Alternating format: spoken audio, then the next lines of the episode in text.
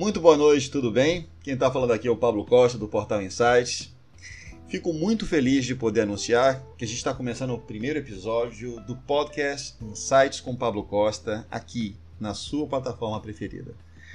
É com muita satisfação que a gente dá continuidade a um trabalho que iniciou há exatamente um ano atrás, que por coincidência foi quando começou a pandemia, com o intuito de a gente provocar, desafiar, entrar e poder cobrir os assuntos mais importantes, sempre relacionados ao setor de energia.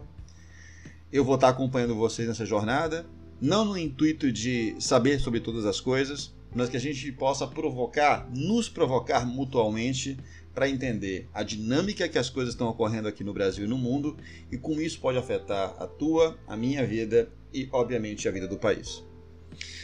Nesse primeiro episódio, eu queria chamar a atenção a dois assuntos que têm sido o, o, foco de algumas discussões no Brasil e que também foram fonte de inspiração para os posts que nós é, recentemente publicamos no portal Insights.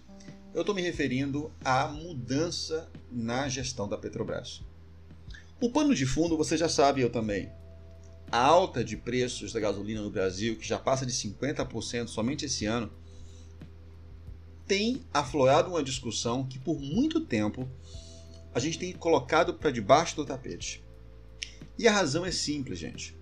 Nós temos, infelizmente, um hábito não tão produtivo de colocar para depois problemas que a gente poderia estar resolvendo agora.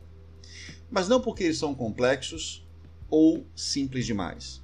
Simplesmente porque falta uma vontade, eu diria, uma percepção de foco, onde que atacar primeiro.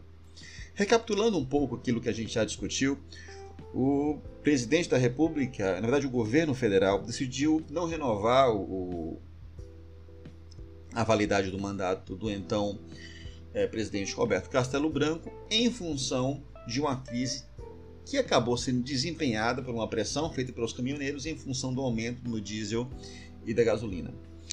Primeira coisa que eu deixo aqui para a gente pensar: eles têm razão de estar tá reclamando? Gente, tem sim.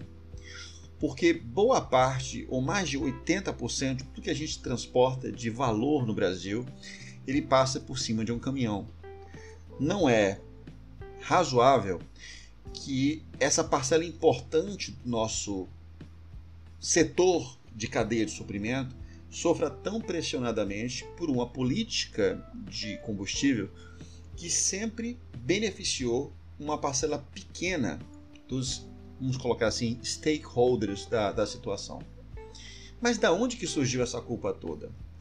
Olha, pensando um pouco em tudo que cerca um assunto tão complexo quanto a gestão de combustível no Brasil, passa por uma falta de política energética clara, que envolve, obviamente, uma discussão mais serena e concreta sobre como funciona a cadeia de fiscal no Brasil, ou seja, uma reforma tributária passa ou tem uma parcela de responsabilidade toda essa questão e, consequentemente, os governos federais, não necessariamente somente o governo Bolsonaro, mas os que anteveram a ele.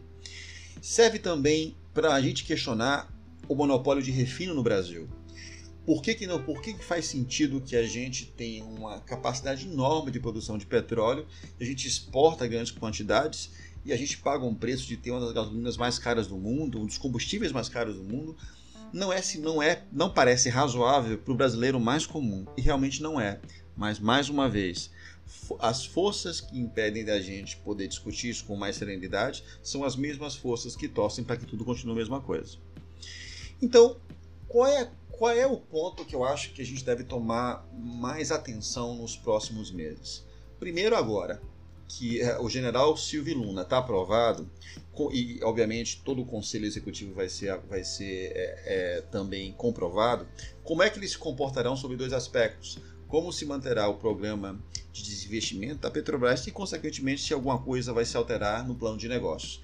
Esses são pontos fundamentais os desinvestimentos, porque estavam alavancando a companhia ao ponto de tirá-la de uma situação de dívida, e o plano de negócios, que vai mostrar para onde a empresa está indo, que era um dos maiores elogios que o Castelo Branco tinha, um foco muito claro na visão que ele tinha da companhia. O pano de fundo que a gente deve sempre pensar é qual é a responsabilidade que cabe ao governo. Não se discute a prerrogativa do presidente de você ampliar o mandato ou simplesmente reduzi-lo, como foi o caso agora. Reduzi-lo, desculpa, reduzi-lo não, não, não renová-lo. Mas é também importante imaginar que o governo precisa pensar em como que ele pode regular ou criar mecanismos para que se proteja o consumidor local. Esses mecanismos não podem ser encarados como interferências do mercado, mas precisam ser um pé, e eu vou tomar o cuidado com a palavra agora, regulador, que dê a condição que os mesmos benefícios da gente vender um, um, um petróleo bruto de alta qualidade para o mercado exterior, que a gente possa usufruir de também ter um produto acabado que não seja caro ao ponto de tornar toda a cadeia de suprimento do Brasil mais caro e, consequentemente, aumento de, aumento de inflação, Selic aumentando, as consequências são essas. Não dá como você separar um, um, um fator econômico tão importante como é a gestão de combustíveis, num país que depende tanto disso, da responsabilidade que o governo, juntamente com a Petrobras, tem. Tá certo? Bom, fico por aqui hoje. É, espero que vocês tenham gostado dessa nova resenha. Seis minutinhos, sete minutinhos no máximo, para que a gente tenha ideia na cabeça. Eu fico feliz se vocês puderem compartilhar, se vocês puderem comentar é, a respeito de, de outros assuntos. No domingo tem post novo no portal Insight. Espero que vocês curtem é, e possam também fazer parte do canal. Fico muito feliz de estar aqui. Muito obrigado pela companhia, gente. O portal Insights está lá para vocês acessarem. Fico muito feliz com essa estreia nesse projeto piloto desse nosso podcast semanal. Um abraço forte, fiquem com Deus, foco, fé, é para isso que a gente segue, é para aí que a gente, que a gente vai. Muito boa noite, fiquem com Deus.